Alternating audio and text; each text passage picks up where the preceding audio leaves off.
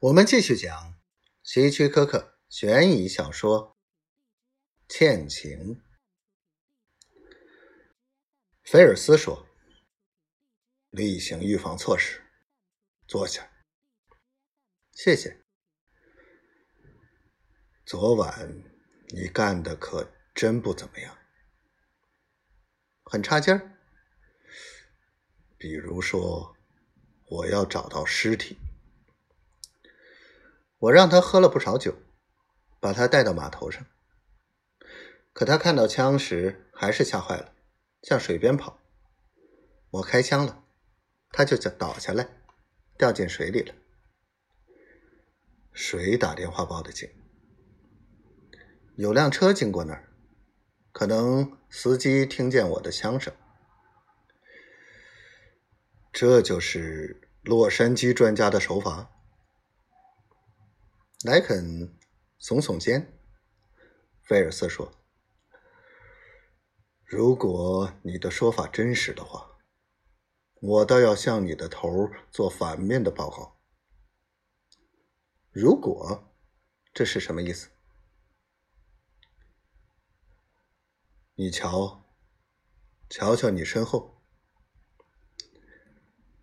莱肯缓缓转过身，然后僵住了。马丁说：“对不起，莱肯，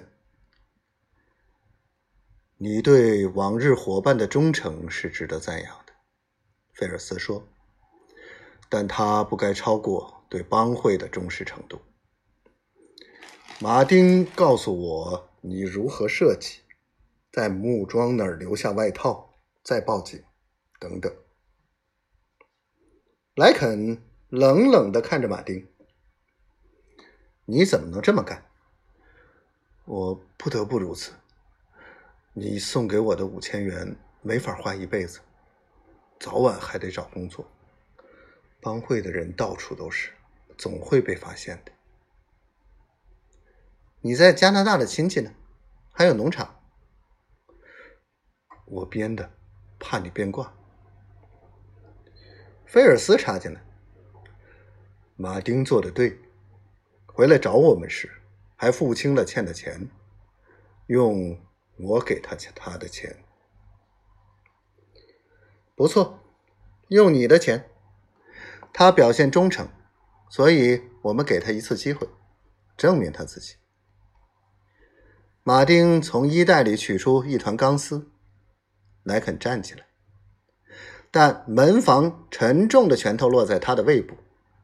他软绵绵的靠在椅背上。马丁把钢丝套在莱肯的脖子上，说：“莱肯，朝鲜战场上的那份情，你是扯平了。